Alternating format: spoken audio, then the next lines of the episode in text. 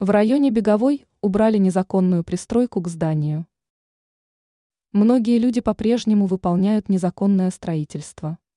Несмотря на всех их старания, ситуации заканчиваются не в их пользу. По информации агентства «Москва», пресс-служба Госинспекции по недвижимости Москвы со ссылкой на его начальника Ивана Боброва сообщила об обнаружении и ликвидации нелегально возведенного объекта. Незаконный объект находился в Северном административном округе по адресу улица Правды, владение 8, корпус 49. Отмечается, что юридические лица арендовали участок земли. Согласно договору, он предоставлялся для использования объекта, построенного там. Строительство других объектов не разрешалось.